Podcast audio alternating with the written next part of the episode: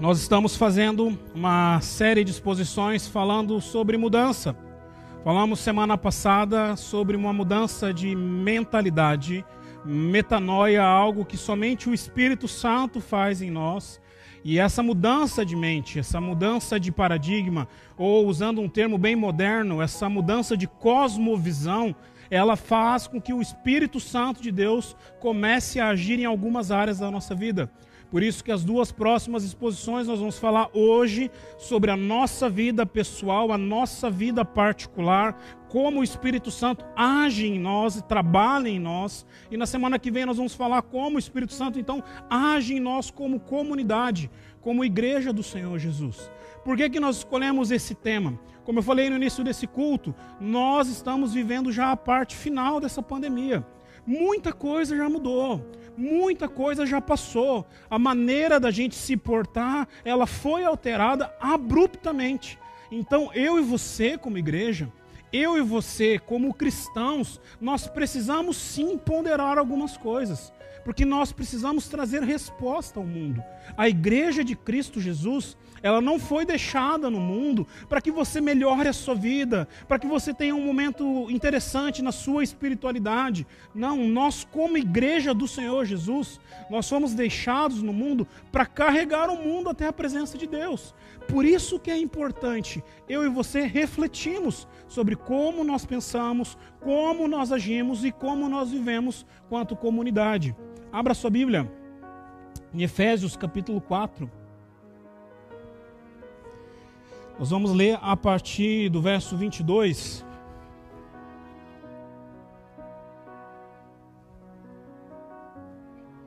Efésios, capítulo 4,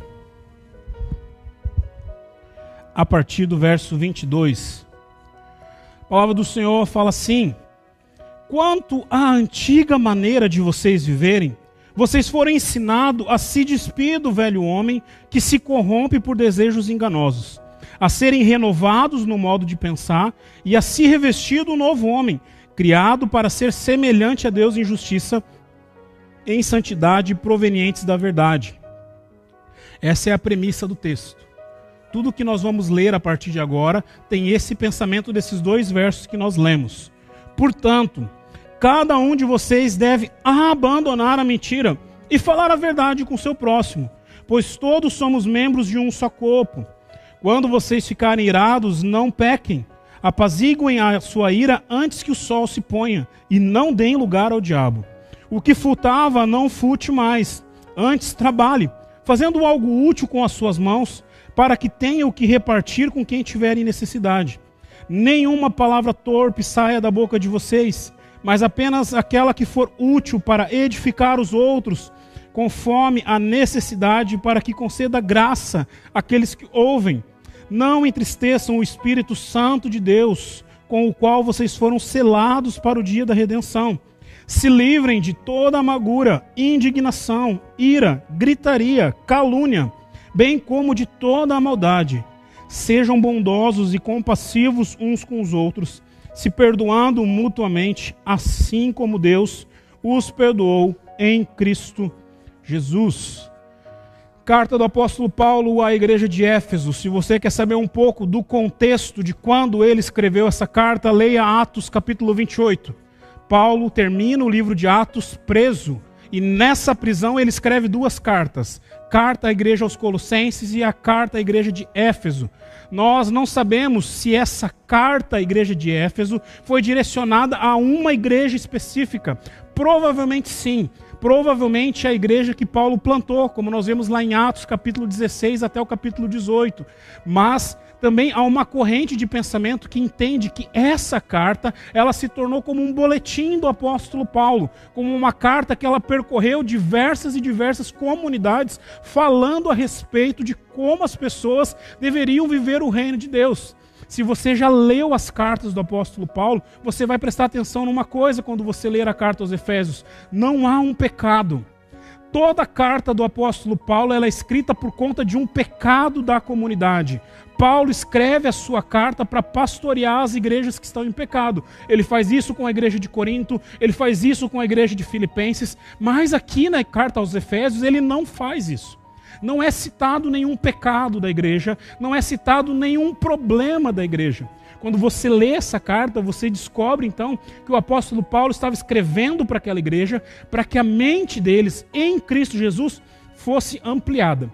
Você sabe, e eu já falei sobre isso com você várias vezes daqui, que a deturpação do evangelho não é algo dos nossos dias. Nos dias do apóstolo Paulo também já existia essa deturpação. Pessoas que se passavam por apóstolos, pessoas que se passavam por discípulos de Jesus, entravam nas comunidades e deturpavam o evangelho de Cristo Jesus. Provavelmente é isso que o apóstolo Paulo está aqui combatendo nessa igreja. Por que talvez Paulo faz isso? Porque é a cidade que ele mais gasta tempo. Se você voltar em Atos, você vai perceber que ele fica cerca de três anos nessa comunidade, pastoreando, cuidando, ensinando o Evangelho. Eu fiz destaque quando nós estávamos lendo aqui uh, sobre três, quatro versos que era a premissa daquilo que nós vamos estudar nessa noite. Paulo está falando sobre um velho homem que agora não existe mais por conta de Cristo Jesus e que eu e você somos revestidos desse novo homem. Mas eu quero que você olhe aí na sua Bíblia, a partir do verso 17. Nós não vamos ler para não tomar o seu tempo todo, mas o apóstolo Paulo ele deixa bem claro quem são os cristãos, quem são essas novas criaturas e quem são as pessoas que estão vivendo no mundo. Porque ele fala assim sobre os, aqueles que estão vivendo no mundo, que eles têm uma inutilidade da maneira de pensar. Eles têm, verso 17, Verso 18 ele fala assim: que eles têm um entendimento obscurecido, ou seja, não enxergam as coisas com clareza. Eles estão separados de Deus, no verso 18. E no verso 19 fala de pessoas que são insensíveis. Então, se você tem essas marcas, talvez você não está nesse grupo. E você precisa rever seu projeto com Deus. Se você é uma pessoa que tem a sua mente obscurecida, se você é uma pessoa que é insensível, Paulo coloca essas pessoas como pessoas aquém da igreja, que estão fora do corpo de Cristo. Mas ele fala sobre aqueles que são cristãos, a partir do verso 22, dizendo que são pessoas que ouviram a respeito de Cristo, que são ensinados por Cristo, verso 22, pessoas que vivem uma vida abnegada, verso 22, pessoas que têm a sua mente renovada, verso 23, pessoas que são justas, verso 24, e pessoas que são santas, também no verso 24. Então, se você tem essas marcas, você é um cristão. E aí, quando ele começa a falar a partir do verso 22 até o final do texto que eu li com vocês, ele está nos ensinando que existe um processo de santificação. Eu e você somos escolhidos pelo Senhor, eu e você somos chamados pelo Senhor em Cristo Jesus, mas não há um passe de mágica. Não há um estralar de dedos que muda a sua vida. Não há algo que acontece dentro de você que faz com que você antes gostasse de A e passe a gostar de B. Que você agisse de maneira A e passe a agir agora de maneira D. Paulo vem nos ensinar que é um processo. É um processo onde agora nós estamos nos despindo a ideia é bem essa que você viveu antes de vir para o culto. Talvez as mulheres ficam um tempo a mais, pregando, eh, escolhendo a roupa que vai botar no culto, se combina com a saia, com a calça, se combina com o cabelo. Homem é mais prático, né? Deveria ser, pelo menos, né? Primeira calça, primeira camisa, se está limpo, bora, vamos, vamos para a igreja. Isso é se vestir e se despir o apóstolo Paulo está falando de coisas que não são inerentes a nós, ou seja, de situações que não estão no nosso coração, mas que são colocadas sobre nós. Lembre você o que a teologia nos ensina, que o pecado nos é imputado e agora ele passa a ser transformado na nossa vida. Três ideias que eu queria que você guardasse enquanto vamos estudar também. Paulo responde três perguntas: de onde nós viemos, aonde nós estamos e para onde nós vamos. E as pessoas estão perdidas nos nossos dias, porque elas olham meninos na fé, elas veem pregadores que ainda não tiveram a sua maturidade em Cristo Jesus, e esses profetas, como essa geração diz, estão pautando as diretrizes das comunidades cristãs. São pessoas que já são convertidas no Senhor Jesus. São pessoas que já viveram uma experiência com Cristo, mas lhes falta maturidade. E é interessante como a nossa geração tem aberto a sua vida e o seu coração para ouvir pessoas que não têm maturidade em Cristo Jesus. E isso é uma falha nossa como ouvintes. Porque nós precisamos perceber aonde nós estamos, de onde nós vivemos e aonde nós vamos chegar. Assim como quando nós vamos ouvir a palavra do Senhor, nós também precisamos compreender que aqueles que estão nos ensinando a palavra do Senhor já têm maturidade para fazer isso. E olha o que Paulo nos ensina então, primeiramente. Há um passado que é passível de mudança. Nós, como seres humanos, nós vivemos de um passado. Verso 25 fala a respeito de mentirosos. Verso 26 fala sobre pessoas que são iracundas, têm a, sua, a ira no seu coração. Verso 28 fala sobre ladrões. Verso 29 fala sobre os fofoqueiros, falaciosos. Verso 30 fala sobre os pecadores, e aqui muito ligado à religiosidade de Israel. Verso 31 fala sobre os amargurados. Verso 31 ainda fala sobre os brigões. Verso 31 sobre os caluniadores. 31 ainda sobre os maldosos. Verso 32 sobre aqueles que são frios, sem compaixão. E o verso 31 ainda termina falando sobre aqueles que não têm perdão. É uma lista intensa, intensa também, mas extensa. Um grande grupo. Vários pecados. E talvez enquanto eu estava lendo essa lista, você pensou: eu acho que eu me incluo aqui. Eu acho que eu ainda preciso tratar isso na minha vida.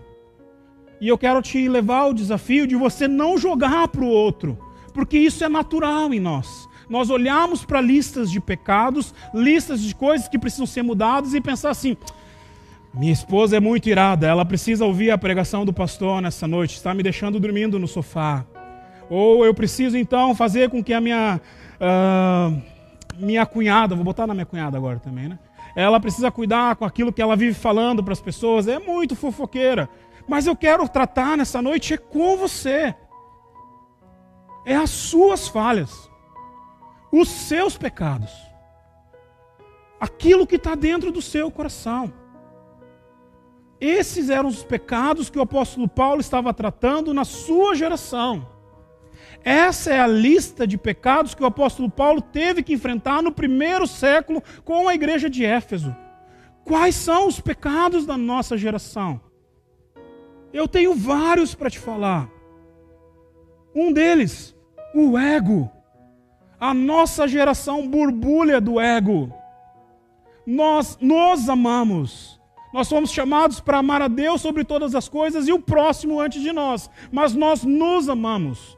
Nós temos uma cultura de plataformas digitais que adora o eu, o nós, não é o Senhor. A nossa geração, como nunca, tem deturpado e deixado de lado a ideia de descansar no Senhor. Porque nós vivemos 24 horas por dia trabalhando. 24 horas por dia pensando no dia de amanhã. A ansiedade toma conta do nosso coração, o estresse toma conta da nossa mente. E assim nós vamos caminhando.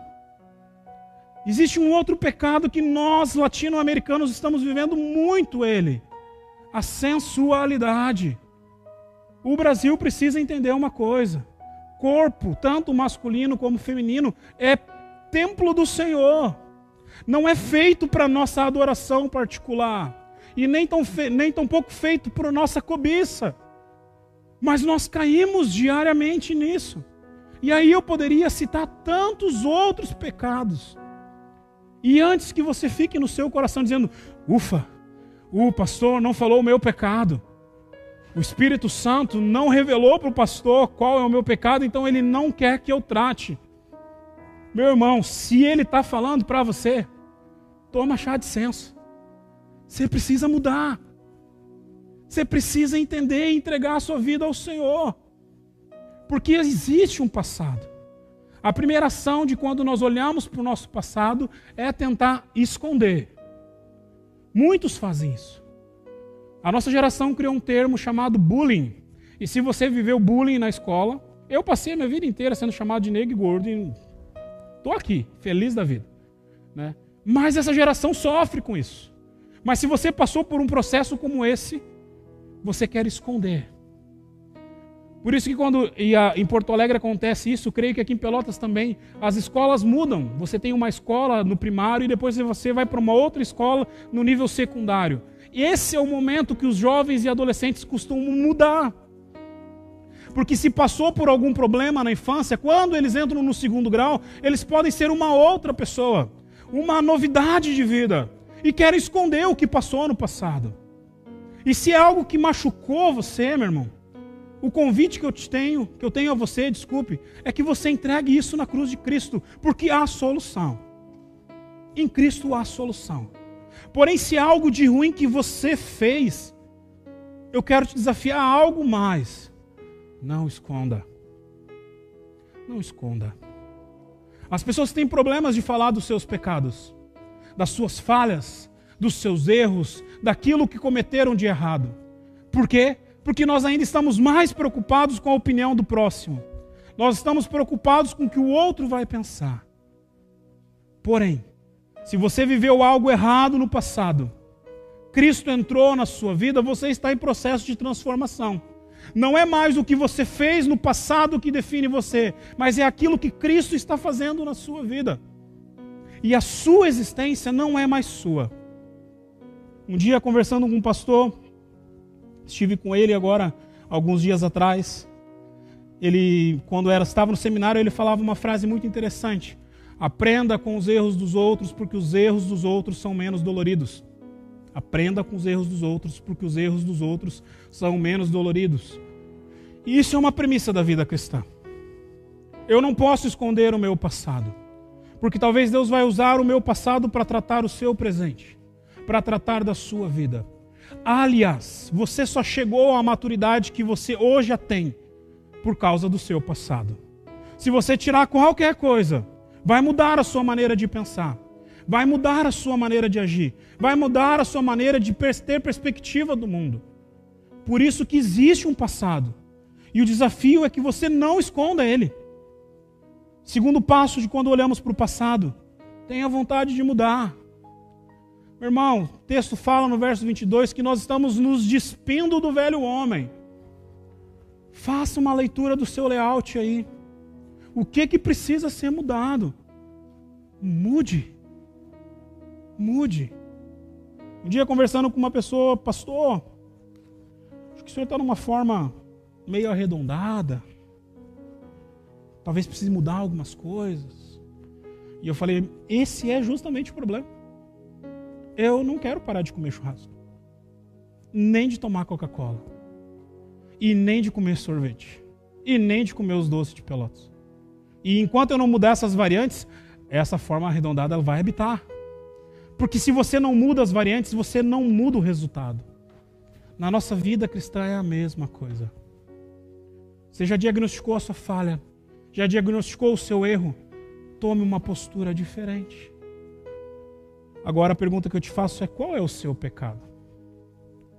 E essa pergunta você não precisa responder para mim. Não precisa você marcar um aconselhamento comigo, a não ser que você queira.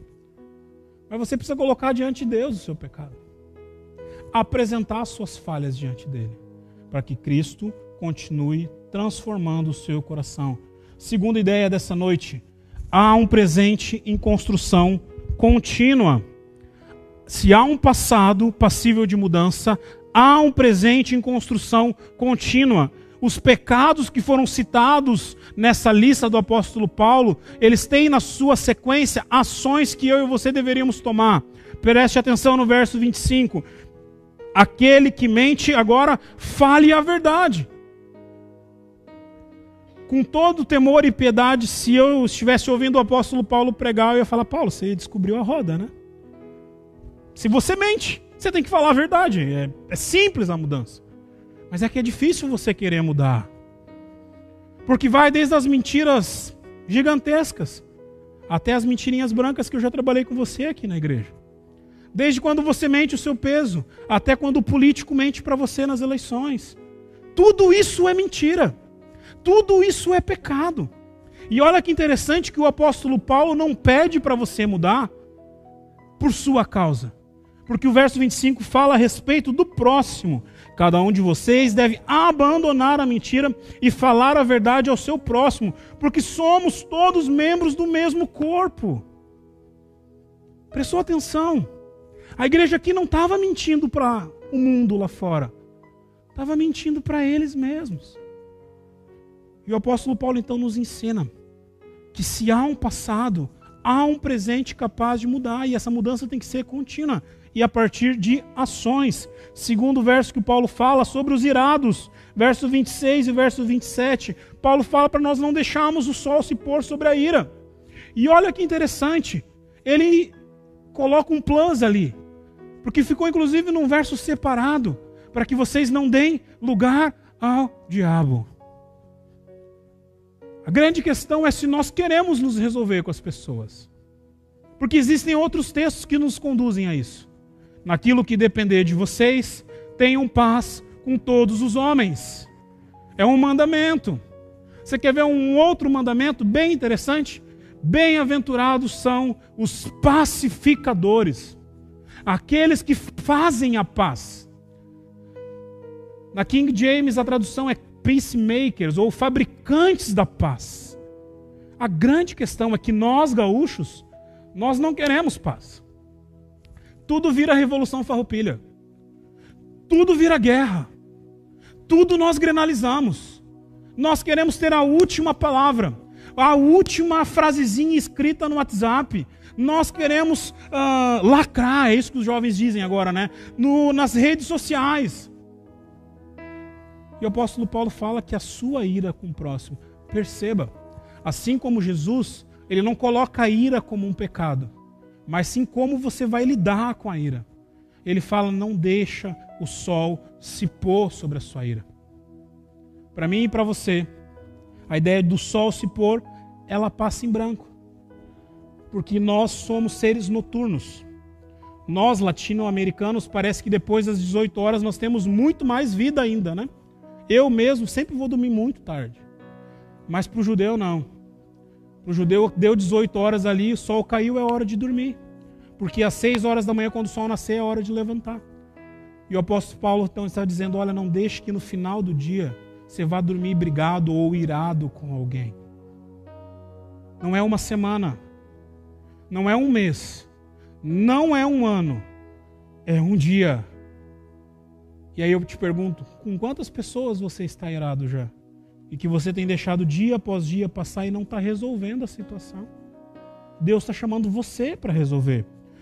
Terceira ideia, aquele verso 28, aquele que furtava não furte mais. E agora, olha, percebe a mudança. Agora você tem que trabalhar para, inclusive, ajudar as pessoas que vão passar por necessidade. E aí Paulo também modifica algo muito interessante na nossa geração. Para que, que você trabalha? Conversa com qualquer pessoa. Eu trabalho porque eu quero conquistar a minha casa própria, eu quero conquistar o meu carro, eu quero conquistar a minha independência financeira. Por isso que as pessoas morrem estudando para passar em concursos públicos, morrem trabalhando para abarrotar suas contas bancárias. E meu irmão, eu não estou falando nada contra isso. Você quer fazer? Faz. Mas eu só quero te perguntar onde está esse verso na sua vida. Eu quero trabalhar para que eu tenha muito dinheiro, para que eu possa ajudar o missionário que está lá em Senegal. Eu quero ter uma casa grande, porque agora, como está prometendo fazer 10 graus negativos, eu quero pegar pessoas lá fora e abençoá-las para que elas tenham um teto para dormir. Eu quero ter um carro muito grande, porque quando eu for para o culto, eu quero dar carona para que as pessoas possam vir ao culto. Se o seu trabalho, se o que motiva o seu ganha-pão e o seu ganho de, ganho de dinheiro passa por essa circunstância, ok. Sabe por quê? Porque senão você também está furtando. Sabe por quê? Porque o seu dinheiro não é seu. Quem coloca o pão sobre a mesa é Deus. Ele que dá para você. Não adianta você trabalhar o dia inteiro se o Senhor não estiver com você. Não adianta você ter os melhores guardas se o Senhor não guardar a sua casa. É sempre o Senhor. Por isso que a mudança de vida levada pelo apóstolo Paulo nos sugere a não só não roubar mais, mas trabalhar e não trabalhar só pensando no meu ganho próprio nos meus benefícios, mas pensando na vida do próximo. Eu coloquei ainda aqui uma anotação sobre esse ponto. Quantas coisas você pode fazer? Eu tenho outra formação que não a formação teológica. Como eu posso usar da minha formação para abençoar pessoas? Eu sei que você tem formação. Talvez você é um agrônomo, você é um técnico em informação, um advogado, um professor. Quanto da sua profissão você pode ceder para abençoar pessoas? E eu estava lembrando, e os mais antigos nessa comunidade vão lembrar, de um homem muito inteligente que aqui passou, seu Gerson. E como, através da vida do seu Gerson, pessoas dessa comunidade aprenderam a ler. Porque ele parou no tempo e falou: Eu preciso ajudar as pessoas a lerem. Então nós temos como fazer. Nós temos como usar o nosso trabalho, a nossa inteligência, a nossa expertise, não só para ganhar dinheiro, mas para ajudar pessoas. Por fim, nesse presente de construção contínua, eu separei quatro, mas você pode depois em casa ler todos e trabalhar todos na sua vida. Paulo fala sobre palavra torpe. Nenhuma palavra torpe saia da boca de vocês, mas apenas aquelas que forem úteis para edificar os outros, conforme a necessidade, para que conceda graça àqueles que ouvem. Se você é cristão há muito tempo, como eu desde a infância, talvez a sua mãe, a sua avó, a sua tia, tia de escola dominical, professor de escola dominical, ensinou e usou esse texto para dizer: você não pode falar palavrão. E várias vezes disse isso para você. A Bíblia te ensina que você não deve dizer palavrão. Isso é um mandamento bíblico. Isso é um ensino bíblico. Não nesse texto aqui. Você não tem que falar porque não, não tem que falar mesmo, irmão. Esse texto é um pouco mais profundo do que você dizer um palavrão. Porque um palavrão você não deveria, mas você diz até quando você chuta o cantinho da sua cama e sai um palavrão. Não é sobre isso que o apóstolo Paulo está falando. A ideia da palavra aqui no grego traz a ideia de destruição. Não saia da vossa boca nenhuma palavra que seja capaz de destruir outra pessoa mas saia da boca de vocês toda palavra que é boa para edificar as pessoas. E aí, meu irmão, você pode destruir a vida de uma pessoa sem dizer nenhuma palavra de baixo calão. Você pode desconstruir a vida de uma pessoa sem dizer nenhum palavrão dos seus lábios. Então você está em pecado. Já viu aquelas pessoas que sempre te colocam para baixo? Tudo é difícil, tudo é errado não vê beleza em nada. Quando você conversa com a pessoa, nada tá bom. Toma cuidado. Você é crente. O apóstolo Paulo viu motivos para cantar depois de apanhar. Jesus na cruz viu motivo de consolar João e Maria sendo preso no madeiro. Então, nenhum motivo da minha e da sua vida é suficiente para que quando as pessoas venham conversar conosco, andar com a gente, desfrutar da nossa presença e nós desfrutarmos da comunhão um do outro, que não saia da sua boca palavras que edifiquem. Isso não tem a ver com a sua escolaridade. Não tem a ver com você falar bonito ou falar feio. Deus não escolhe só o Cid Moreiras da vida. Deus escolhe muitos homens que são iletrados e que quando você para para conversar, ele tem palavras de edificação no seu coração. E aí eu termino esse ponto perguntando para você: você está disposto de viver esse desafio? De olhar para o seu pecado? Aqui eu citei quatro, e Paulo já nos dá quatro ideias de como nós podemos mudar. Mas você está disposto a olhar para a sua vida, para as suas falhas, e a partir de hoje à noite já, não faz como você faz com o regime, deixar para segunda-feira. Hoje à noite já. Você dizer, Deus, eu estou agindo assim e eu quero agir assado. Deus, eu estou sem esperança e eu quero confiar no Senhor. Porque o pastor falou que o Senhor é o nosso refúgio e fortaleza. Deus, eu estou sem fé. E a tua palavra nos diz que os discípulos também estavam sem fé. Por isso pediram ao Senhor que lhes aumentasse a fé. Aumenta a minha fé. Deus, eu estou sem coragem, porque eu não sei me portar lá fora. Eu não sei como expressar a tua glória lá fora. A palavra do Senhor nos ensina que Ele vai colocar as palavras na nossa boca, que Ele vai nos ensinar como falar diante de grandes e de poderosos. Meu irmão, há tempo de mudar. Então, Paulo fala sobre um, pass um passado que é passível de mudança.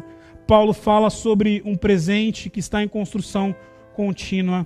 E ele termina falando a respeito de um futuro certo para a glória de Deus. A partir do verso 30. Não entristeçam o Espírito Santo de Deus, com o qual vocês foram selados para o dia da redenção. E aí Paulo muda o assunto. Ele está falando agora sobre o nosso dia de glorificação, o dia que nós vamos estar no céu com Cristo Jesus, o dia que os céus vão se rasgar e ele vai vir buscar a igreja.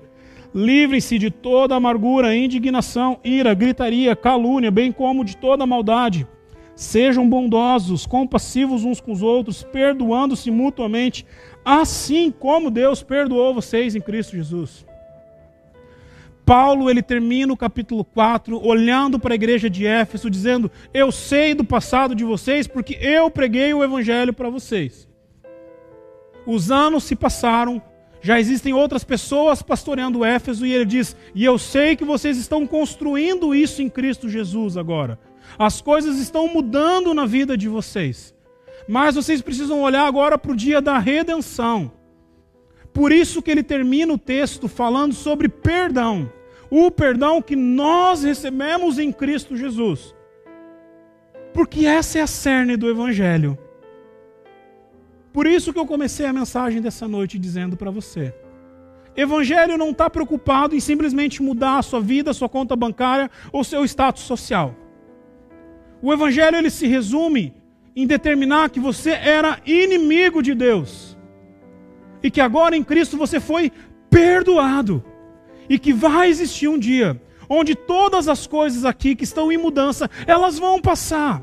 E nós vamos estar com Deus. E lá é o lugar que os nossos olhos precisam estar. Por isso que dentro disso eu quero te deixar duas marteladas, como diz o Gerê. Primeira delas, meu irmão, olha para o futuro com esperança. Você é o único que pode fazer isso. Olha para o futuro com esperança. Pastor, o senhor não sabe a mulher que eu tenho, o homem que eu tenho, o senhor não sabe os meus filhos, o senhor não sabe o meu problema no trabalho, o senhor não sabe a dificuldade que está a minha saúde, o senhor não sabe as coisas que eu estou passando, eu não sei, mas eu sei que em Cristo isso vai passar um dia.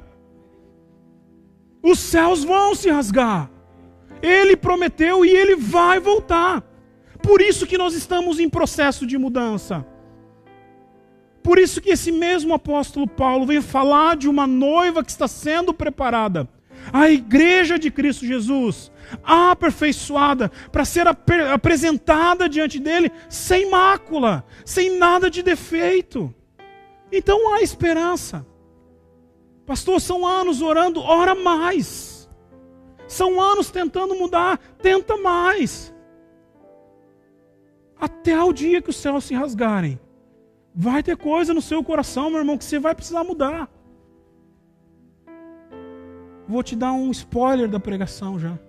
Se quando eu pedir para você ver um pecado seu, você fez na sua lista só um pecado, saiba que está errada a sua lista.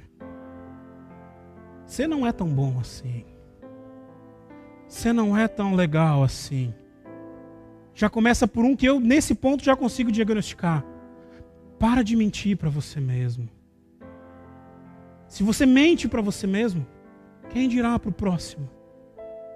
Quem dirá diante de Deus?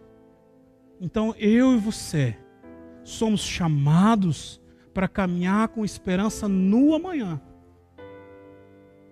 Pastor, eu estou lutando aqui, ó, mas eu caí. Que bom, meu irmão, dá a mão aqui, vamos erguer de novo e vamos seguir. Pastor, já estou dez dias sem cair naquele pecado, mas ontem eu não me segurei e caí.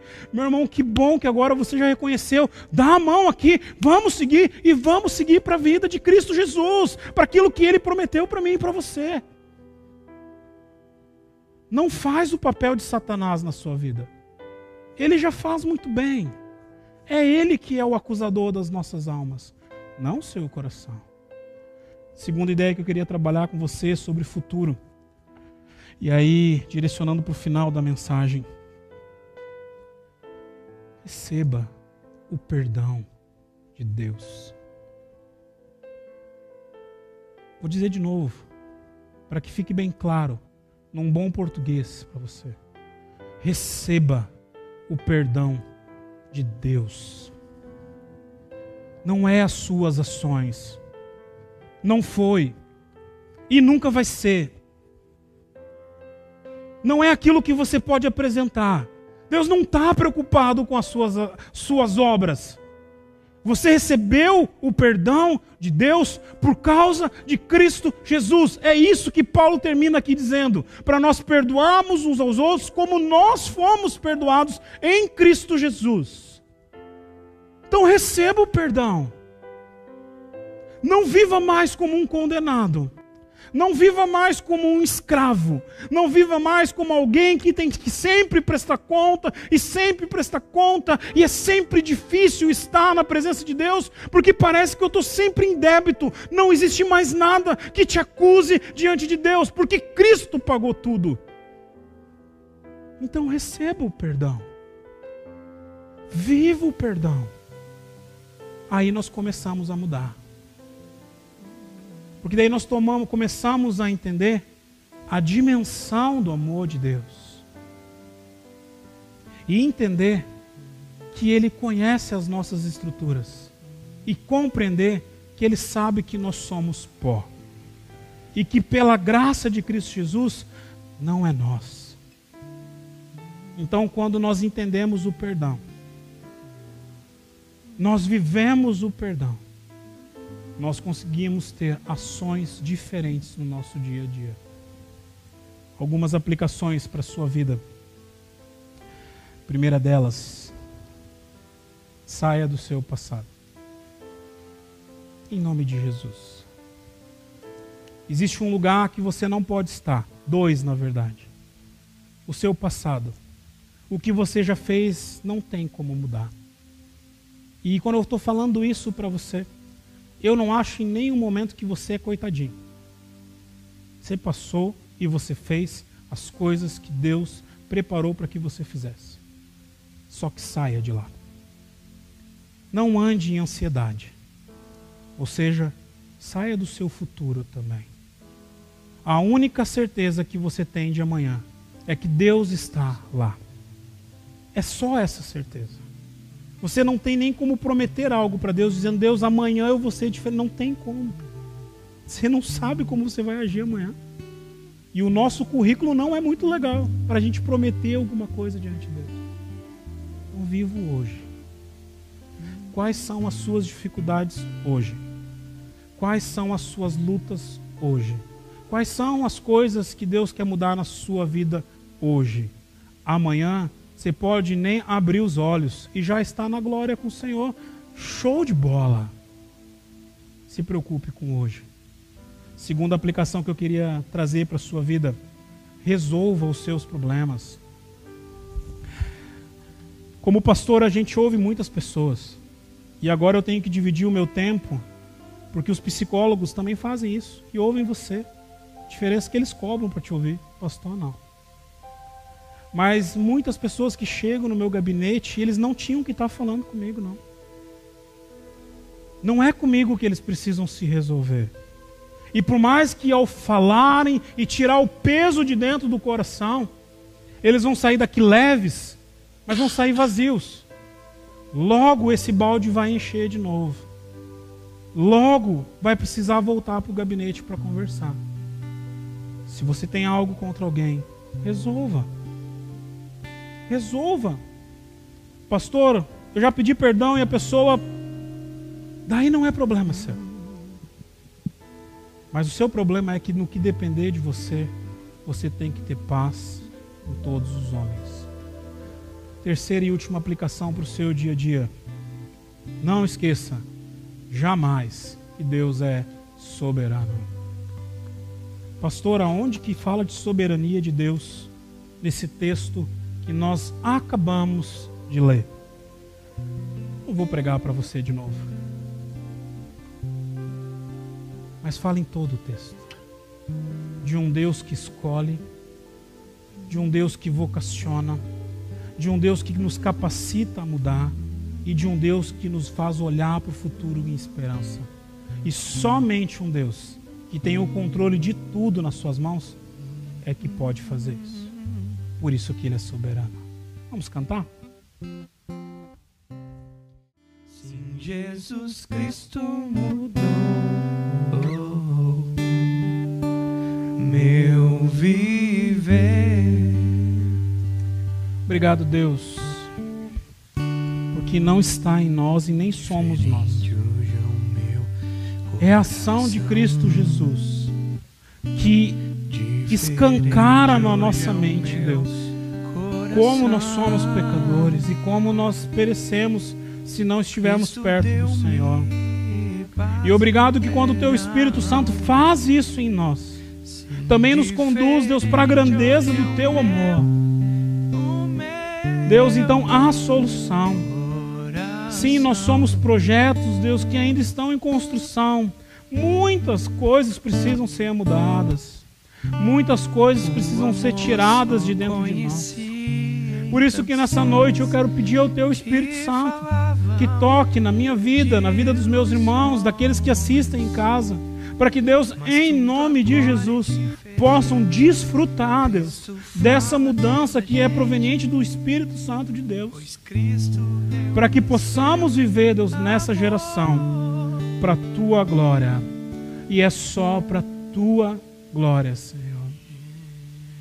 E agora, meus irmãos, que a graça do nosso Senhor e Salvador Jesus Cristo, o amor de Deus, o Pai, e a consolação eterna do Espírito Santo de Deus esteja com você e com a sua família desde o dia de hoje até o dia em que ele há de voltar entre as nuvens. É em nome dele que oramos, em nome de Jesus. Amém. Amém.